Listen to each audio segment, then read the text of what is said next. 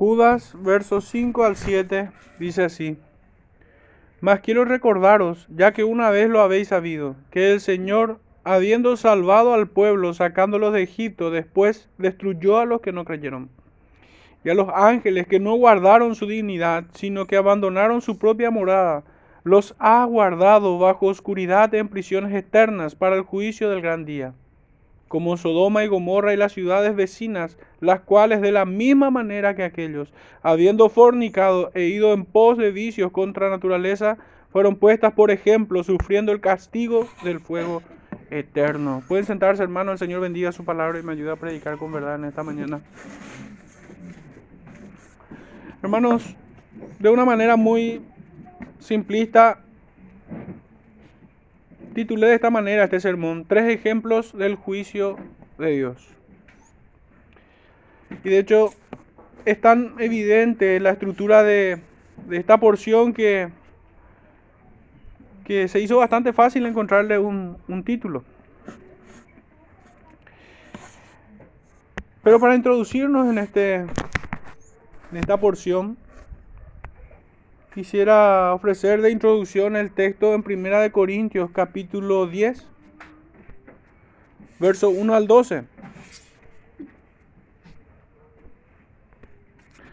Dice así, el apóstol Pablo escribiendo a los Corintios, porque no quiero, hermanos, que ignoréis que nuestros padres todos estuvieron bajo la nube y todos pasaron el mar, y todos en Moisés fueron bautizados en la nube y en el mar y todos comieron el mismo alimento espiritual. Y todos bebieron la misma bebida espiritual porque bebían de la roca espiritual que los seguía y la roca era Cristo. Pero de los más de ellos no se agradó Dios, por lo cual quedaron postrados en el desierto. Mas estas cosas sucedieron como ejemplos para nosotros, para que no codiciemos cosas malas como ellos codiciaron ni seáis idólatras como alguno de ellos. Según está escrito, se sentó el pueblo a comer y a beber, y se levantó a jugar. Ni forniquemos como algunos de ellos fornicaron, y cayeron en un día veintitrés mil. Ni tentemos al Señor, como también algunos de ellos le tentaron y perecieron por las serpientes. Ni murmuréis como algunos de ellos murmuraron y perecieron por el destructor. Y estas cosas les acontecieron como ejemplo y están escritas para amonestarnos a nosotros, a quienes han alcanzado los fines de los siglos. Así que el que piensa estar firme, mire que no caiga. Wow, realmente impresionante el contenido, la sustancia que encontramos en, esta, en este relato del apóstol Pablo. Y hermanos, utilizo esta cita como introducción para mirar un poco con mayor claridad los pecados que vamos a encontrar en estos tres ejemplos que encontramos en Judas 5 al 7. Lo primero que vemos, si bien son palabras hermosas las que encontramos aquí, encontramos la misericordia y el amor divino que llega a través de su providencia a un pueblo que fue libertado de Egipto, sostenido y mantenido en el desierto y siendo bendecidos y acompañados por Cristo mismo en el desierto. Esto es hermoso, pero sin embargo, se presenta para señalar la ingratitud de aquel pueblo, que a pesar de haber recibido todas estas bondades del Señor, que a pesar de tener el privilegio de ser llamado pueblo de Dios y de disfrutar de las cosas venideras como un anticipo aquí en la tierra, no se conformaron, sino que pecaron en contra de Dios, rebelándose contra Él. Y bueno, el primer pecado que empezamos a listar aquí es la ingratitud. Una ingratitud insolente. Una ingratitud descarada. Porque ciertamente la ingratitud se puede ser, ¿cómo decirlo?, disimulada en el corazón, no, expresando insatisfacción o desprecio hacia las cosas recibidas, o no correspondiendo con el mismo bien, vamos a decirlo. Eso sería una, una ingratitud disimulada, escondida, medio cobarde, vamos a decir, ¿verdad? Pero esta ingratitud que vemos aquí es insolente, es descarada. Si pudieran, hubieran escupido al rostro de Dios. De esa manera es que veo esta ingratitud de Israel. Y en los primeros cinco versículos es que encontramos esto. Pero desde el verso, en el verso 6, hermanos, se señala un pecado más. Y es la falta de contentamiento. Y que va aparejada obviamente hacia, eh, con la insatisfacción de aquel pueblo ingrato que no se conformó con las bondades que el Señor le había dado. Por el verso 6 decía, estas cosas sucedieron como ejemplo para nosotros, para que no codiciemos cosas malas, como ellos codiciaron. La falta de contentamiento es un pecado, hermanos.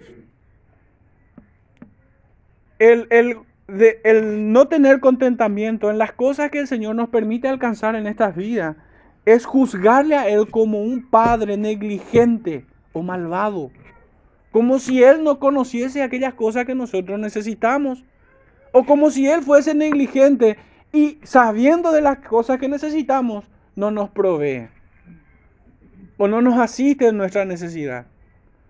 La falta de contentamiento acusa a Dios de esta manera.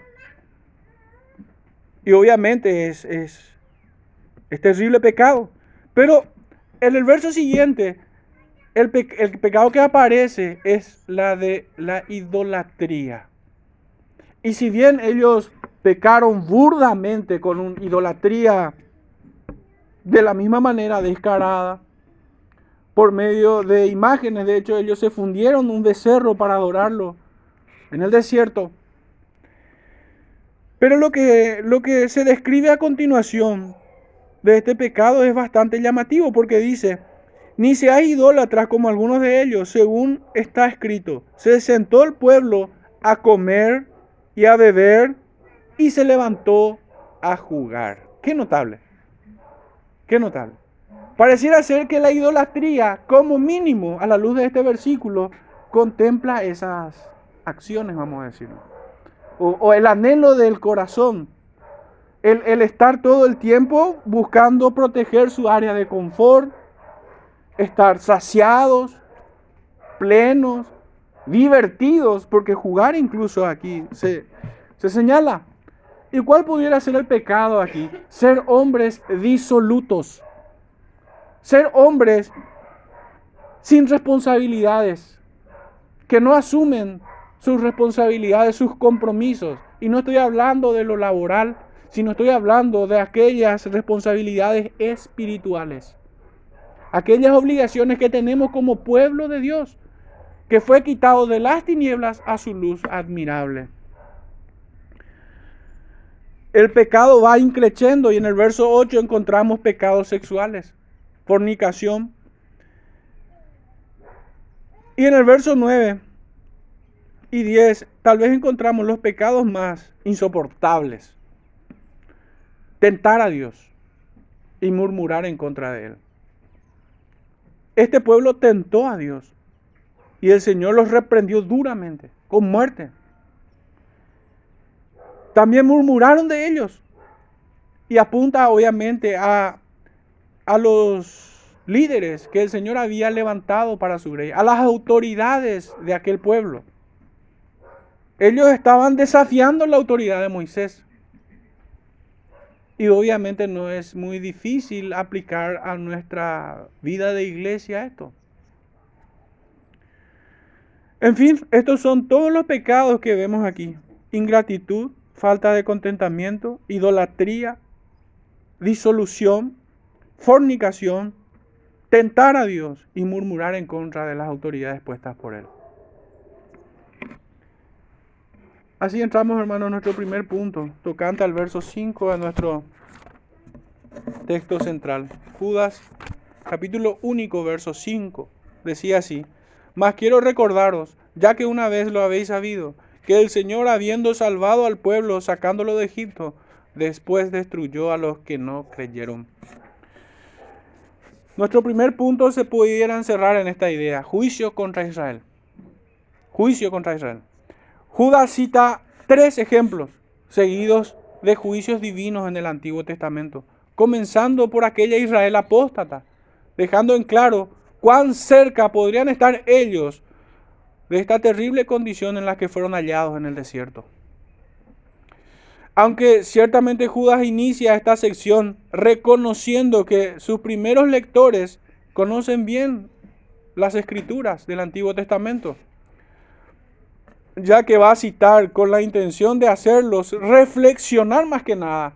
No es que Judas le estaba trayendo una información nueva, no, sino que pretendía hacerlos reflexionar sobre estos eventos, las cuales ellos conocían muy bien.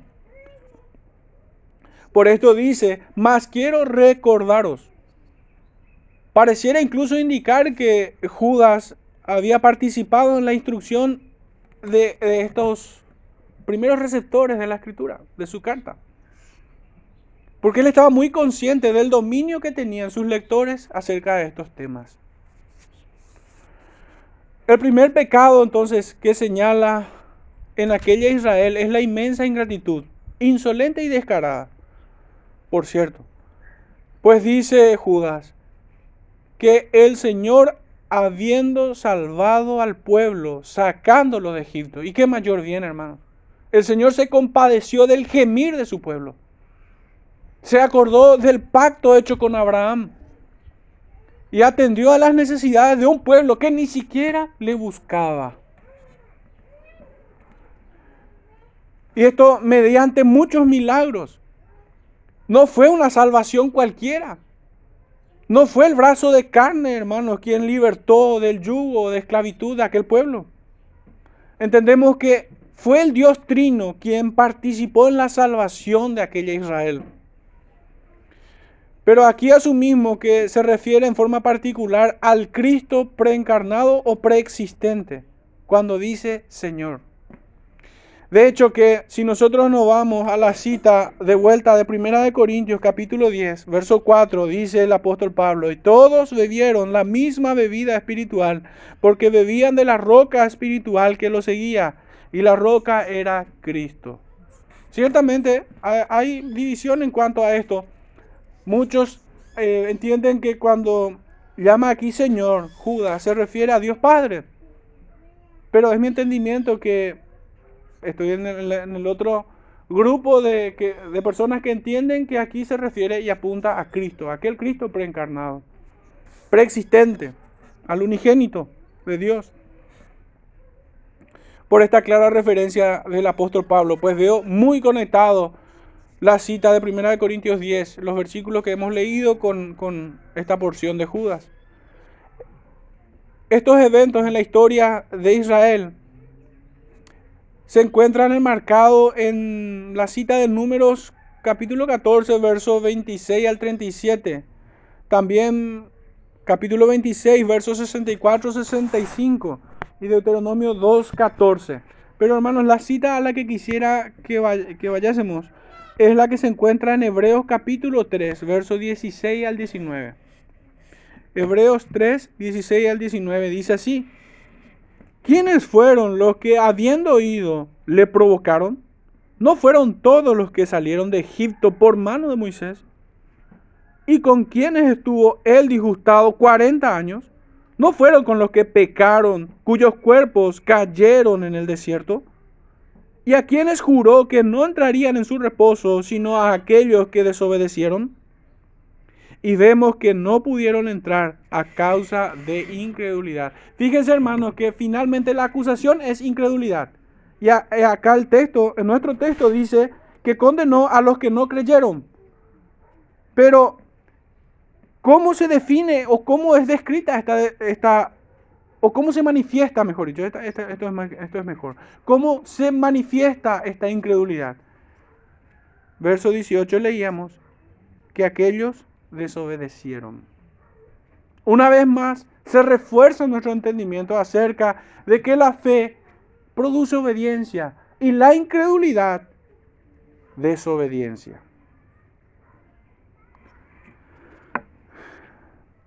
Entonces, la incredulidad se hace manifiesta por medio de la desobediencia. Pero este pueblo, hermanos, se había quejado bastante del Señor. Pudiéramos también traer como acusación a este pueblo que no creyeron a sus promesas. De hecho, que una y otra vez, ¿para qué nos sacaste? Para que seamos destruidos aquí en el desierto, cuando le empezó a perseguir Faraón.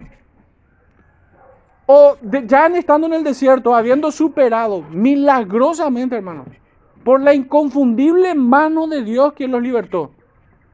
Volvieron a quejarse. ¿Para qué nos sacaste de Egipto? ¿Para perecer de hambre aquí en el desierto? Y ellos volvían a codiciar qué cosa? Las cebollas y los pecados de Egipto.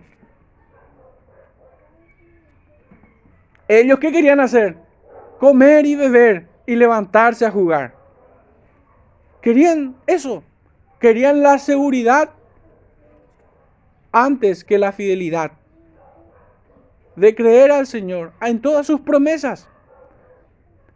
Pero viendo que el Señor los protegía y que Él era fiel a pesar de que ellos no lo eran, este pueblo experimentó otra clase de pecado, que ya lo hemos mencionado, la falta de contentamiento. Porque el Señor les proveyó para su sustento, para el sustento de la vida, maná del cielo. Bebieron de la roca que los seguía.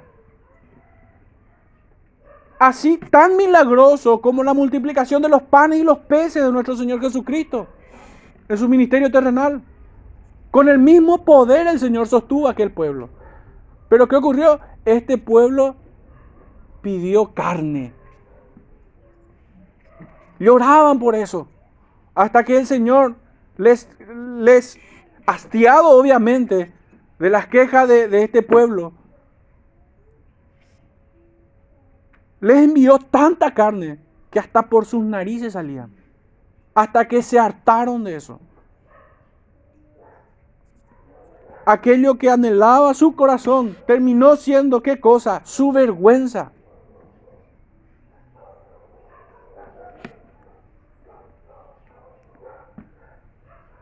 Este pueblo también se rebeló contra las autoridades constituidas. Porque hubo un pueblo de príncipes de Israel, de las tribus de Israel, junto con otros hombres que conspiraron contra la autoridad legítima de Moisés y querían quitarlo. Un poco estos son los pecados de aquella de aquel pueblo apóstata. Por esto le dice el texto en hebreo, ¿quiénes fueron los que habiendo oído le provocaron? ¿No fueron todos los que salieron de Egipto por mano de Moisés? ¿Y con quiénes estuvo él disgustado 40 años? ¿No fue con los que pecaron cuyos cuerpos cayeron en el desierto? Y es que ciertamente el Señor los condenó a, este, a, a toda esa generación apóstata. Porque ninguno de ellos, excepto los que creyeron, y sus hijos pequeños recién entraron ellos no llegaron a entrar a la tierra prometida hasta que todos esos incrédulos perecieron. Como una imagen vívida, real en 3D, que nosotros la podemos experimentar por medio del testimonio de las escrituras, de cómo va a ser aquel evento cuando el Señor le diga a estos incrédulos que hoy minan las iglesias, apartados de mí, hacedores de maldad, al fuego eterno. Y solo van a entrar aquellos que se acercaron en obediencia, en fe, en los méritos de nuestro Salvador Jesucristo. Solamente aquellos quienes nacieron de nuevo y caminaron en obediencia, fruto de haber sido alcanzados por Cristo y haber sido regenerados por su Santo Espíritu. Acá tenemos una imagen clara, hermano, de cómo será aquel día. Si bien sin duda alguna van a ser cosas que ojo no vio ni oído yo. La que hemos de ver en aquel momento. Estaremos seguramente absortos de ver aquel cuadro tan magnánimo, pues el rey de reyes se levantará para juzgar a los vivos y a los muertos. Pero hermanos, eso eh, no quiere decir que nosotros no tengamos idea de cómo será aquel día. Aquel día será como este juicio que recibió aquella Israel apóstata.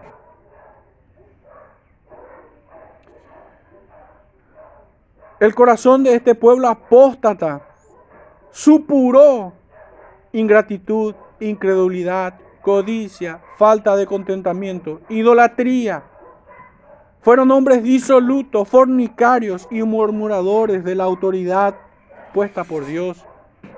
Se rebelaron contra Dios, contra su voluntad. Y la pregunta que subyace detrás de toda esta presentación es, ¿de qué le sirvió a aquel pueblo llamarse pueblo de Dios? ¿De qué le sirvió jactarse incluso en esto, de ser hijos de Abraham? ¿De qué le sirvió? Si terminaron pereciendo en el desierto. Terminaron no entrando en la tierra prometida, no entraron en el reposo de Jehová como una clara evidencia de que fueron desechados del gozo de nuestro Señor para eterna perdición. ¿De qué le sirvió? Pero hagámonos la pregunta a nosotros. Traslademos toda esta escena a nuestro corazón. Busquemos si en nuestro corazón no, no hallamos ingratitud, incredulidad, codicia, falta de contentamiento, idolatría. Preguntémonos si no vivimos de forma disoluta o si no jugamos con ideas pecaminosas, apuntando a pecados sexuales. Si no murmuramos en contra de la voluntad de Dios y de sus autoridades puestas en esta iglesia. Preguntámonos, preguntémonos si no estamos oponiéndonos a su voluntad manifiesta. Porque ciertamente correremos la misma suerte que ellos, si esto es así. Finalmente, esta es, este es el propósito claro y evidente de Judas. Que nosotros nos examinemos. Pues, ¿qué sentido tendría que Judas le vuelva a recordar lo que ellos ya sabían. ¿Cuál es el propósito de hacerle mirar a la iglesia neotestamentaria a aquel pueblo apóstata que había perecido en el desierto? ¿Cuál es el propósito? Si no es este. Por esto, por esto, por todo esto, este es un recordatorio del juicio divino sobre todo aquel que peque como aquella Israel. Apliquemos a nuestra vida esta gran exhortación. El apóstol Pedro, en el capítulo 3, verso 1, dice, amados, tal como expresa el mismo amor paternal, fraternal de Judas, cuando leíamos en el verso 3, amados. Pero Pedro dice aquí, en, en segunda de Pedro, capítulo 3, verso 1, amados, esta es la segunda carta que os escribo. Y en ambas dice, en ambas, no solamente en esta, en ambas, despierto con exhortación vuestro limpio entendimiento. Esta es la metodología apostólica. Esta es la metodología cristiana, evangélica de despertar nuestro limpio entendimiento por medio de exhortaciones. Y ciertamente, cada vez que hablemos de pecado es una exhortación a nuestro corazón, porque no es agradable hablar del pecado. No es agradable considerar que estemos ante la posibilidad de incubar en nuestros corazones los mismos pecados de aquella Israel apóstata. Es muy desagradable. Pero sin embargo es nuestra responsabilidad porque nuestra concupiscencia no se, no se duerme. Y este desgraciado no morirá hasta la regeneración del cuerpo. Entonces no podemos estar viviendo como distraídos. No podemos levantarnos a jugar a ser cristianos. Ser cristiano, hermanos, y voy a decir un exceso de obviedad, y para mí el exceso de obviedad siempre es un insulto a la inteligencia, pero en este caso, hermano, viene como exhortación. Somos cristianos 24/7, 365 días al año, hasta el día de Jesucristo.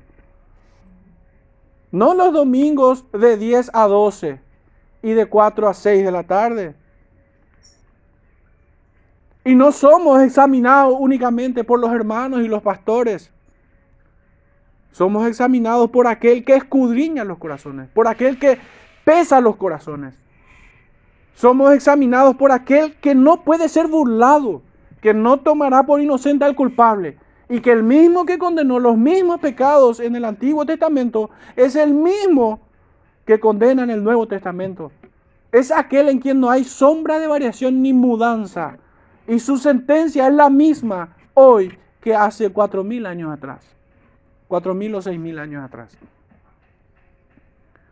Entonces seamos conscientes de cuán graves son las palabras que encontramos aquí. Examinémonos a la luz de las palabras de Judas entonces. Observemos cuáles fueron las consecuencias de haber pecado de eh, aquella Israel. El mismo Dios que castigó sus pecados en el pasado es el mismo que castiga, te castigará hoy por los mismos si los cometes. Él no cambia. Hasta aquí nuestro primer punto. Nuestro segundo punto tocante al verso 6. Juicio contra los ángeles caídos. Judas sigue diciendo, y a los ángeles que no guardaron su dignidad. ¿Qué tienen en común aquella Israel con estos ángeles? Básicamente dos cosas. Primero, su rebelión contra su Dios. Y segundo, la condenación que recibieron resulta muy evidente por la conjunción y. Fíjense, habíamos leído verso 5, más quiero recordaros lo que habéis sabido, que el Señor habiendo salvado al pueblo, sacándolo de Egipto, después destruyó a los que no creyeron. Dos cosas, pecado, retribución, que es la condenación, y los ángeles que no guardaron su dignidad, sino que abandonaron su propia morada, pecado, los ha guardado bajo oscuridad en prisiones eternas para el juicio del gran día. Condenación, retribución. Esa conjunción nos muestra que comparten el mismo pecado en cierta manera. Rebelión contra Dios. Porque el pecado es eso mismo. Aunque en naturaleza un poco es distinta, ¿verdad? El pecado de aquella Israel con la de los, los ángeles caídos. Pero sin embargo, comparten el mismo juicio, la misma condenación. El infierno que es reservado para los impíos y los ángeles y los demonios con Satanás, con todas sus huestes.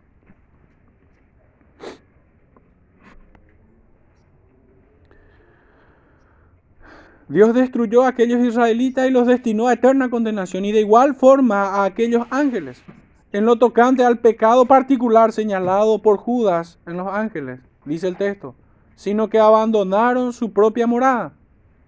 Y existe cierta controversia sobre este punto. Muchos piensan que dichos ángeles fueron a la tierra a buscar mujeres para tomarlas por esposas. hermanos, acá me debo permitir comentarle una, una experiencia que golpea mi, mi mente. Y es que al modo en que me ha tocado tratar con hombres de apariencia y de piedad, que en un caso particular uno de ellos me ha dicho que abandonaría la congregación para ir en busca de otra mujer, en busca de mujeres. Entonces él abandonaría esta congregación para ir a buscar en otra congregación mujeres reduciendo la iglesia como si fuera una casa de citas. Definitivamente, él estaba muy urgido por su creciente y descontrolado líbido. Obviamente, me obligó esa circunstancia a la cual fui sometido, porque escucharlo era muy desagradable, ver su rostro aún peor, que tuve que exhortarlo álgidamente. Este hombrecito intentó aplacar mi indignación diciéndome que nosotros somos los mejores pastores. En ese momento ya fui auxiliado por la paciencia de nuestro pastor Eduardo. Entonces él en, su simulación nos decía de esta manera, que él conoció a nosotros a los mejores pastores que le ha tocado tener. Y que esta iglesia, hermanos, era la más bíblica que él conoce. Y que la iglesia a la que él iba a ir era un desastre, al igual que sus pastores. Yo no estoy haciendo juicio de valores, estoy haciendo estricto detalle de lo que él dijo. Y me guardo su nombre por si en algún momento el Señor le concede vida nueva.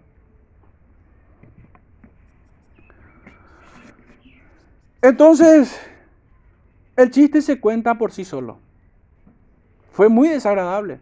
Pero ¿por qué, hermanos, me tomé la molestia al momento de estudiar? Me vino eso a la mente y de, ponerla por escrito para compartirla.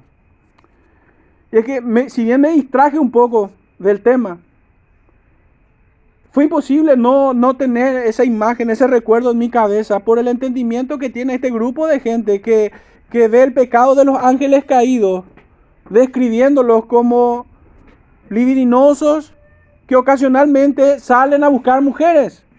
Como si aquellos ángeles abandonaron las moradas celestiales. Ah, mira, hay mujeres en la tierra y boom, se fueron ahí de, como diría este mismo perverso, este hombrecillo, diría, se fue de cacería a una iglesia. O como dirían otros perversos, se fue a buscar filisteas. En las iglesias se van a buscar mujercillas incautas que nunca terminan de aprender y siempre son inmaduras. Ese son, el tipo de mujeres que se convierten en sus presas. Realmente. Pero esta gente interpreta de esta manera el pecado de aquellos ángeles como si, que, como si el pecado de ellos es que ellos abandonaron su dignidad y abandonaron su morada es que estos ángeles fueron en busca de mujeres para casarse con ellas, tener hijos con ellas, tener relaciones sexuales con ellas. Esa es la interpretación de un grupo no pequeño de personas. Pero en fin, ahora sí retomo. Estos encuentran una conexión artificial con la cita en el capítulo 6 del libro de Génesis. Dice en Génesis 1.4, y esta es la conexión artificial, porque también pretendo presentar sus argumentos de manera eh, fiel, pero no puedo evitar que de repente me burle un poco de su interpretación. En Génesis 6 dice, aconteció que cuando comenzaron los hombres a multiplicarse sobre la faz de la tierra y les nacieron hijas, que viendo los hijos de Dios que las hijas de los hombres eran hermosas, tomaron para sí mujeres, escogiendo entre todas, y dijo Jehová, no contenderá mi espíritu con el hombre para siempre, porque ciertamente él es carne, mas serán sus días 120 años. Hermanos, el, el texto mismo ya delimita quiénes son los actores en este evento. El Señor dice, no contenderá mi espíritu perpetuamente con los hombres, dice. No dice con los ángeles caídos. Es, es, el texto es evidente. Verso 4. Había gigantes en la tierra en aquellos días y también después de que se llegaron los hijos de Dios a las hijas de los hombres y le engendraron hijos. Estos fueron valientes que desde la antigüedad fueron varones de renombre.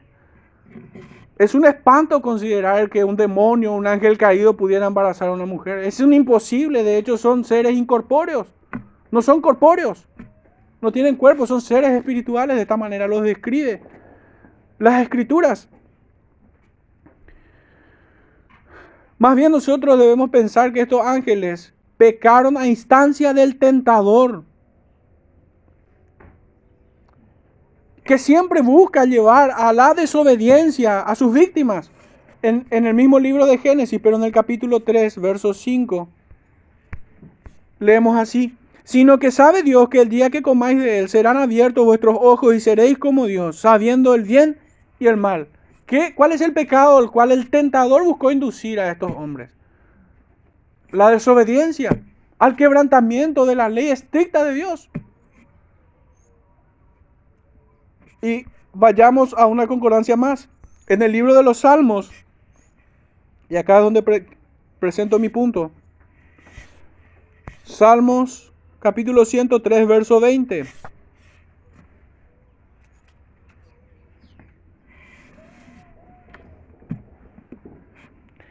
Bendecid a Jehová vosotros sus ángeles, poderosos en fortaleza, que ejecutáis su palabra obedeciendo a la voz de su precepto. Tanto la población angelical, cuya morada era celestial de estos ángeles caídos, porque hay ángeles que no cayeron obviamente y que guardaron su dignidad y no abandonaron su morada, pecaron en el mismo curso de la historia que tuvimos, que tuvimos nosotros en los padres de la raza humana, en Adán y Eva. También pecaron siendo tentados por el tentador, desobedeciendo a los preceptos de Dios. Es bien sabido que los ángeles, hermanos, son seres espirituales, no poseen cuerpos. Fíjense la cita que encontramos en el libro de Efesios, capítulo 6, verso 12, porque no tenemos lucha contra sangre y carne. ¿Y cómo entonces, hermanos, se mezclaron con las mujeres? Si estos no, no son carne ni sangre. ¿Cómo es que pudieron cupular? No tiene sentido, no tiene lógica. Sino contra principados, contra potestades, contra los gobernadores de las tinieblas de este siglo, contra las huestes espirituales de maldad en las regiones celestes. Hermanos, yo entiendo de que muchos comentaristas pudieran ser seducidos a pensar que hay algunos demonios que tienen cuerpo viendo a muchos cristianos en la iglesia. Pero estos son demonios amaestrados, domesticados, que se aprendieron los códigos de la cristiandad, pero que en sus corazones siguen siendo tan perversos como Satanás. Y también acepto el agravio que cae sobre muchos cristianos de que aún Satanás se sonrojaría si hoy descendiera en muchas iglesias. Pero eso no es razón para, interpretar mal el versículo. Pues ella se, se explica por sí sola. Pero existe una referencia más acerca de todo este asunto. Y con esto voy cerrando este tema, bastante bochornoso. Mateo capítulo 22, verso 30 dice así. Porque en la resurrección ni se casarán ni se darán en casamiento, sino serán como los ángeles de Dios en el cielo. Los ángeles no toman mujeres por esposa. Los ángeles no tienen cuerpo, son seres espirituales de maldad. Los ángeles caídos. Estos ángeles residían más bien en la gloria celestial, pero por su rebelión fueron echados a las tinieblas, a las más densas tinieblas. Así abandonaron su dignidad y su propia morada. Hermanos, una interpretación sensata, libre de todo vestigio dispensacionalista, sería que aquellos ángeles se rebelaron contra la autoridad de Dios al no guardar su dignidad en perfecta adoración y aquí propongo la palabra adoración en los términos que la escritura misma los define. Obediencia.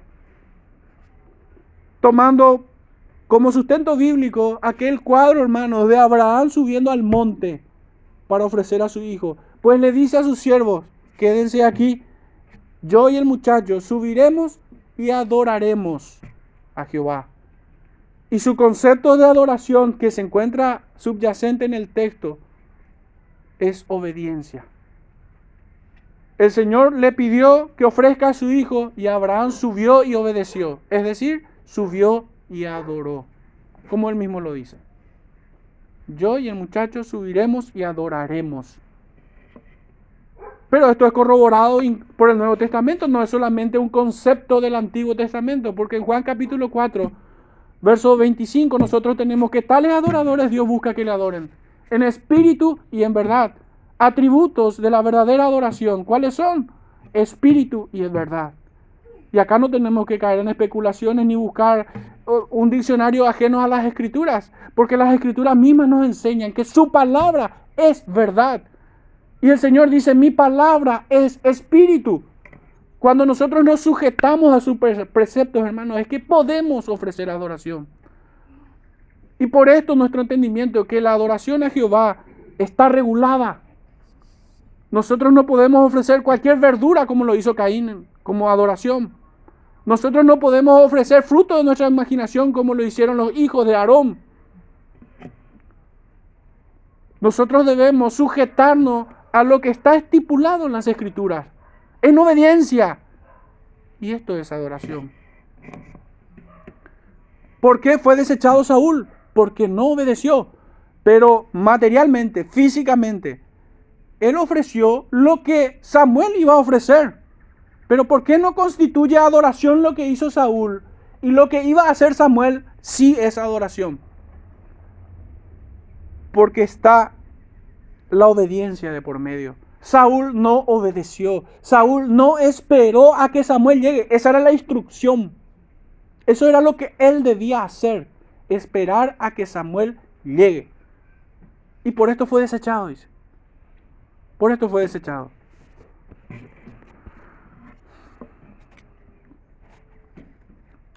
Entonces, hermanos, penosamente esta interpretación acerca de que los ángeles cupularon con las mujeres de, de los hombres es solamente fruto de un vestigio dispensacionalista. Y que más bien pudiéramos incluso poner como término equivalente sensacionalista. Así estos ángeles, por su desobediencia, abandonaron su morada y fueron puestos en oscuridad, reservados para el gran juicio y eterna condenación. Así como para aquella Israel, para estos también no hubo perdón y comparten el mismo destino, ya que provienen de una misma simiente. Y su simiente es Satanás. Vuestro padre es Satanás, y los deseos de vuestro padre queréis hacer. Eso les emparenta y les une a un mismo destino. Hermanos, entramos en nuestro tercer punto, tocante al verso 7. Juicio contra Sodoma y Gomorra. Hemos visto hasta aquí juicio contra Israel, contra aquella Israel apóstata. Hemos pasado también por un juicio contra los ángeles caídos. Y en este último punto, juicio contra Sodoma y Gomorra. Dice nuestro texto, verso 7, como Sodoma y Gomorra y las ciudades vecinas, las cuales de la misma manera que aquellos, habiendo fornicado e ido en pos de vicios contra naturaleza, fueron puestas, por ejemplo, sufriendo el castigo del fuego eterno. Si bien el pecado visto en estos tres ejemplos difieren en cuanto a su tipo y su naturaleza, sin embargo, el elemento que articula y une indisolublemente todo el discurso de Judas es el juicio divino es el juicio de Dios sobre, sobre estos seres por, incluir a, los ángeles y a los hombres. Los israelitas fueron destruidos y condenados, así también los ángeles caídos. Y tanto más como lo fueron los pobladores de Sodoma y Gomorra. Fíjense en esta conjunción. Entre el verso 5 y 6 dice, y los ángeles. Y en el, entre el verso 6 y 7 el paso está, o la unión está, como Sodoma y Gomorra. ¿Qué es lo que les une? La condenación. Esta es la sentencia que, fue, que cayó sobre ellos, que fue dictada sobre ellos. Todos estos tres grupos, los israelitas, los ángeles caídos y los pobladores de Sodoma y Gomorra y ciudades circunvecinas, comparten el mismo destino, el mismo juicio divino. Y este es el elemento que articula todo el discurso de Judas. De esta manera, estos son puestos, todos estos son puestos delante de nuestros ojos como ejemplos de quienes sufrirán el fuego eterno. Este cuadro del juicio divino sobre estos pueblos y población angelical son citados, no, eh, me corrijo, eh, este juicio sobre Sodoma y Gomorra es citado más de 20 veces en las escrituras, cuya primera referencia que nosotros tenemos es en el libro de Génesis. Podemos, podríamos ir allí, creo que estamos con tiempo. Génesis capítulo 18.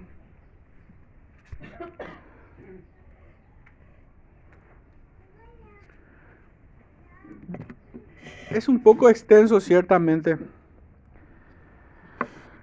Creo que todos manejamos, manejamos esta historia bíblica. El Señor había,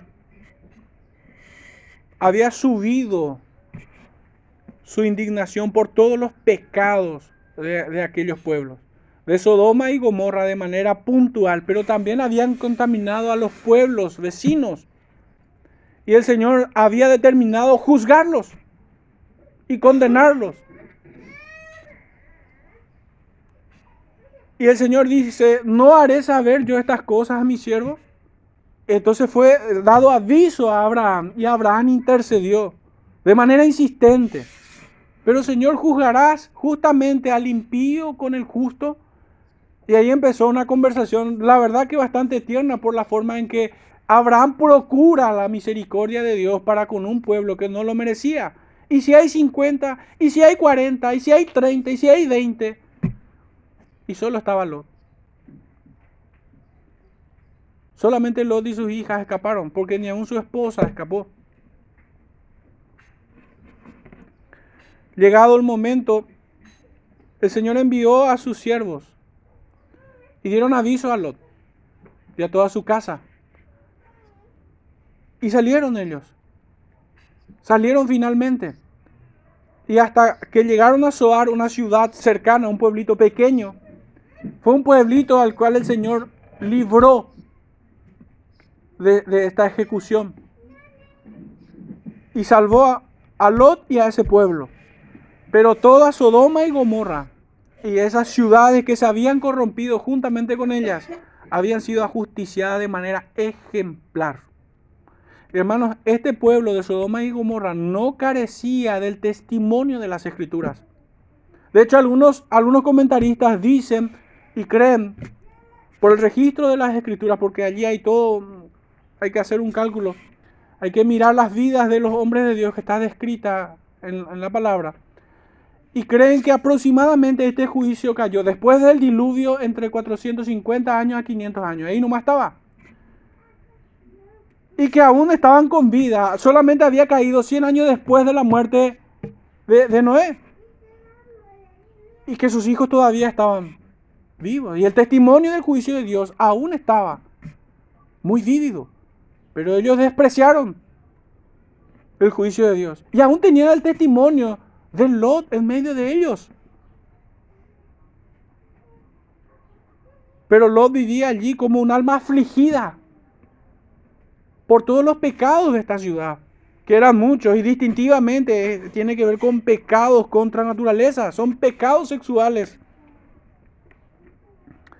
Así es que leemos a Judas decir cómo Sodoma y Gomorra y las ciudades vecinas, y las cuales de la misma manera que aquellos, habiendo fornicado, ido en pos de vicios contra la naturaleza.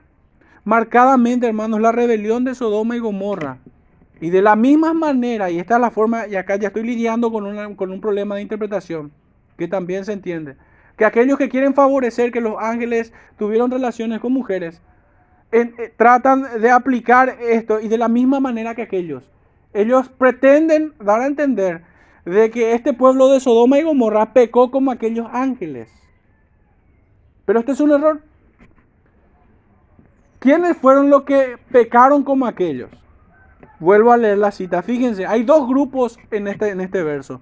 Sodoma y Gomorra y las ciudades vecinas.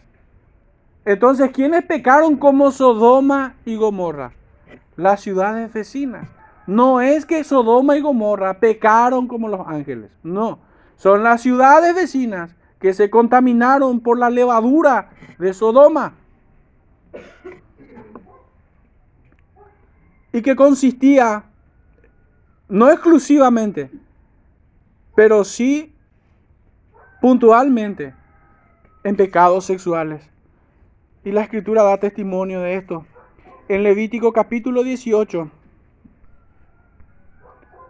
verso 22 dice, no te echarás con varón como con mujer. Es abominación. Hermanos, nosotros cómo debemos tratar con una persona que lidia con esta clase de pecado. En los términos escriturales. Si yo intento persuadir a, un homosexual de, su condición perversa, hermanos, yo no le voy a decir que él está sufriendo, que él es víctima de la, sociedad, que es la figura paterna eh, no está ausente en su vida. Probablemente sean ciertas, pero, pero hermano, la forma en la que el Señor ve este pecado es abominación. Y no, estoy, reduciendo este pecado a los hombres, también a las mujeres. Porque de hecho las cifras de algunas instituciones en el mundo dicen que está creciendo mucho más la población homosexual entre mujeres que entre varones. Pero hermanos, el pecado hay que tratarlo como la escritura lo trata. Es abominación. Allí parte el tratamiento, de allí parte.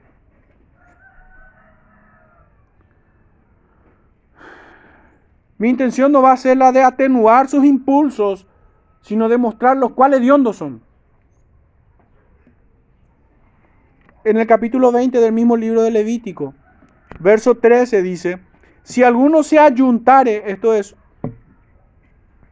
obviamente unión sexual, si alguno se ayuntare con varón como con mujer, abominación hicieron. Ambos han de ser muertos. Sobre ellos será su sangre. Esta es la sentencia.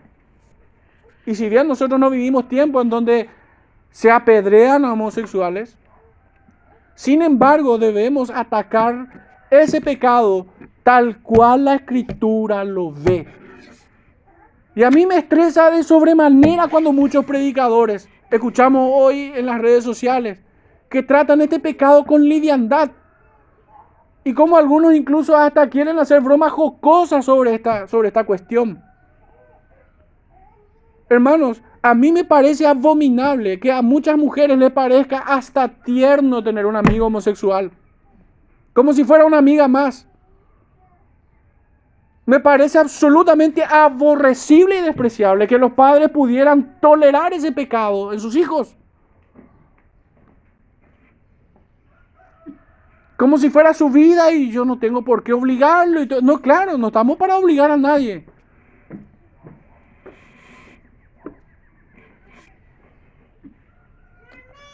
Pero de manera metafórica voy a decir esto.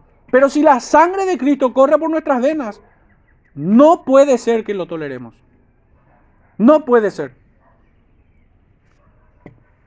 No podemos tolerar con aceptar una conducta homosexual.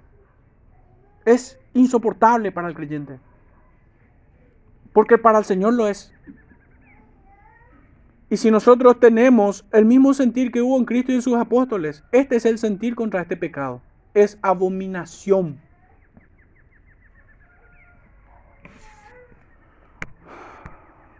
El Nuevo Testamento no calla en este tema. Romanos 1.27 dice, y de igual modo también los hombres, dejando el uso natural de la mujer, se encendieron en su lascivia unos con otros, cometiendo hechos vergonzosos, hombres con hombres, y recibiendo en sí misma la retribución debida a su extravío. Obviamente está denunciando de vuelta el pecado de la homosexualidad y lo que antiguamente se ha llamado hasta el siglo XIX sodomía. Después se ha buscado la psicología y todas esas pseudociencias que tratan de maquillar el pecado, de entronizar al hombre y degradar a Dios como un ser perverso de la mitología griega. Empezaron a cambiar los términos porque no hay mejor manera de, de maquillar los pecados que haciendo una perversión del lenguaje y lo empezaron a llamar homosexual. Y hoy en nuestro tiempo, como el inglés está tan de moda en todos lados, lo llaman gay, como si fuera hasta un título decoroso. Y hermanos, y es que dentro de nuestra sociedad esto es patente. Si, si nosotros miramos tan solo domésticamente, recuerdo que la televisión como una muestra de, todo este, de todo este gran flagelo, hermanos, en, en, en la década de los 90 empezaron a aparecer por primera vez homosexuales como protagonistas en, la televisión. Empezaron a aparecer como objeto de burla, como se burlaban de ellos, se burlaban de ellos en la televisión. Empezaron así a aparecer en la televisión. Porque antes incluso los actores que eran confesamente homosexuales actuaban hasta de hombres viriles y muy machos ocultaban en la televisión su inclinación perversa. Pero es mi juicio, esto no es obviamente dogma ni un absoluto, pero es mi percepción de mi propia realidad en la cual estoy viviendo. En la década de los 90 empezaron a aparecer en programas, primero se burlaban de ellos y después empezaron a aparecer en programas de chismentos. Y así aparecían algunos badulaques teniendo programas de chismes seguían siendo objeto de burla por su comportamiento amanerado, porque realmente no son mujeres ni tampoco ya parecen hombres. Son una especie de entidad morbosa que aparecían en la televisión.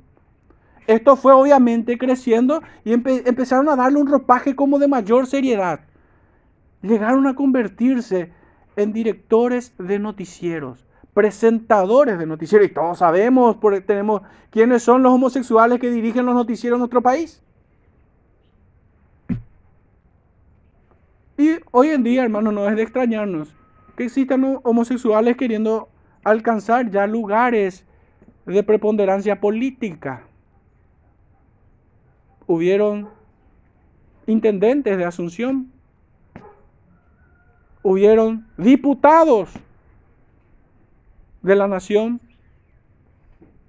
Y sospecho que para las próximas elecciones vamos a tener presidente en esa condición. Y no tengo problema para decir este, este eh, su nombre porque fue parte de su campaña en las elecciones pasadas. Y es el candidato, recuerdo el nombre, ¿Cómo? Santiago Peña, exactamente. Una de, sus proclamas de su campaña era justamente eh, la aceptación del matrimonio homosexual para luego pasar a la adopción de niños por matrimonios gay. Y obviamente si seguimos el curso natural de todo este pecado que se ve vívidamente en países como Canadá y otros, y otros lugares, ¿qué viene después de la aceptación del matrimonio homosexual? Viene la adopción de los matrimonios, como si fuera un derecho de estos pervertidos el adoptar niños. No, es el niño que tiene derecho de tener padre y madre. Pero ¿cuál es el siguiente paso? Después de la legalización de, la adopción por matrimonio gay de niños, viene la legalización de la pedofilia. Y que esto ya se está dando. Yo no estoy trayendo información nueva. De hecho, hermanos, en, países como Canadá, había citado, hace décadas que se festeja no solo el orgullo gay, es como nosotros como tercermundistas tal vez hace un poco de su ventaja. Esas costumbres tan de moda llega un poco retrasado a nuestro, a, nuestro país. Pero en esos lugares primermundistas se festeja el orgullo pedófilo. Y posterior a todo eso viene una turba de desquiciados que ven 112 géneros y más. Pero no es nuestro tema hoy. Pero sin embargo, es a todo lo que conlleva tolerar esta blasfemia. Repugnante. Pero aquí quiero agregar algo más. Hermanos, el adulterio hiede de la misma forma que el pecado homosexual. Todos los pecados sexuales en todas sus formas son abominables. Yo no pretendo ponerle como en un escalón superior a los homosexuales, no le concedo esa dignidad. Los homosexuales son tan hediondos como los fornicarios en su pecado. Pero eso sí, con los pedófilos sí tengo una guerra diferente. A ellos los detesto más porque se aprovechan de criaturas inocentes, indefensas. Por eso me parece igual de aborrecible personas que aprueban el matrimonio gay para posteriormente adoptar. Por más que te digan, no, no, yo no estoy apoyando la adopción, eso apoyan. Ya sean por estúpidos e ignorantes o por malvados y perversos que no se dan cuenta. Es intolerable esto. Es atentar contra, contra criaturas indefensas. Primera de Corintios 6, 9 dice, ¿no sabéis que los injustos no heredarán el reino de Dios? No es rey, ni los fornicarios, ni los idólatras, ni los adúlteros, ni los afeminados. Fíjense cómo el apóstol Pablo, esto no es un concepto mío, cómo el apóstol Pablo trata en la misma bolsa de estiércol a los fornicarios y a los afeminados. No heredarán el reino de los cielos, ni los que se echan con varones. Y creo que aquí creció un poco este pecado, porque no solamente es la consumación del acto sexual en sí, sino aquí también el apóstol Pablo condena la conducta, los afeminados y, coma, los que se echan con varones. No es lo mismo. Sin embargo, condena en el mismo espíritu. Por último, toma, tomo esta última concordancia. Primera de Timoteo 1.10 dice, para los fornicarios, para los sodomitas. Esta es la palabra que los representa a este grupo de personas. Sodomitas. Para los secuestradores, para los mentirosos y perjuros y para los y para cuanto se oponga a la sana doctrina. Hermanos, no solamente debemos pensar en términos del acto sexual en sí, sino como habíamos dicho, en términos de la conducta humana. El hombre tiene que parecer hombre. Tiene que parecer varón. Y con la misma energía, hermanos, la mujer debe parecer mujer. No querer parecerse hombre. Eso es endemoniado. Las dos cosas. Es un monstruo. Tanto el varón que se, que, se conduce de manera afeminada como la mujer que pretende parecerse a un hombre. Es atentar contra el diseño en la creación. No podemos permitirnos esto. Nosotros debemos eliminar todo vestigio de una conducta pecaminosa en nuestra forma de vestir, en nuestra forma de hablar, en nuestra forma de comportarnos. Tenemos que ser hombres y mujeres, tal cual el diseño. ¿Por qué, hermanos, creen que la escritura dice, eh, eh, exige al varón tratar a la mujer como a vaso más frágil? Porque ese es su diseño. Y esto es hermoso. Pero la mujer que pretende ser varón es un asco. La mujer que pretende, el, el varón que pretende ser como mujer, es aún más asqueroso.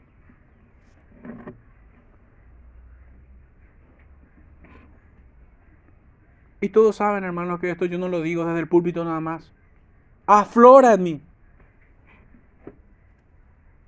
Yo no, no pretendo que, que ocurra en los mismos decibeles que se muestran en mí, en ustedes.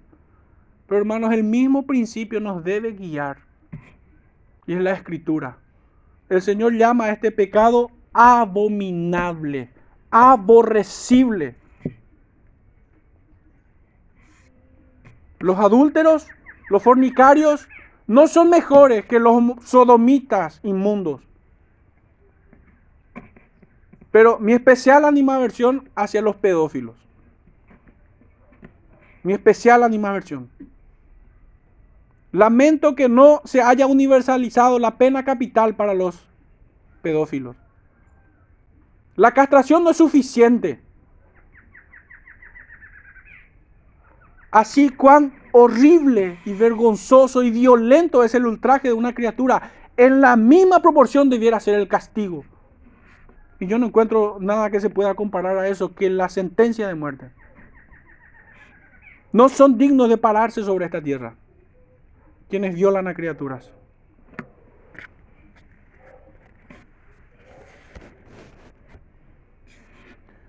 Yendo ya, hermanos, hacia el final de nuestro sermón.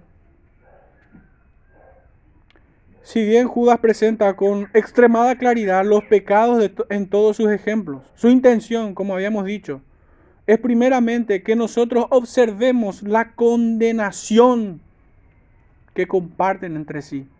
Este es el elemento que articula todo el discurso de Judas. El pueblo incrédulo que pecó en el desierto, los ángeles que no guardaron su dignidad y abandonaron su morada, pero así también estos puercos sodomitas comparten la misma condenación. Dice el texto finalmente, fueron puestas, por ejemplo, sufriendo el castigo del fuego eterno. Este es el propósito. Fueron puestas, por ejemplo, sufriendo el castigo eterno la base sobre la cual Judas presenta toda su enseñanza.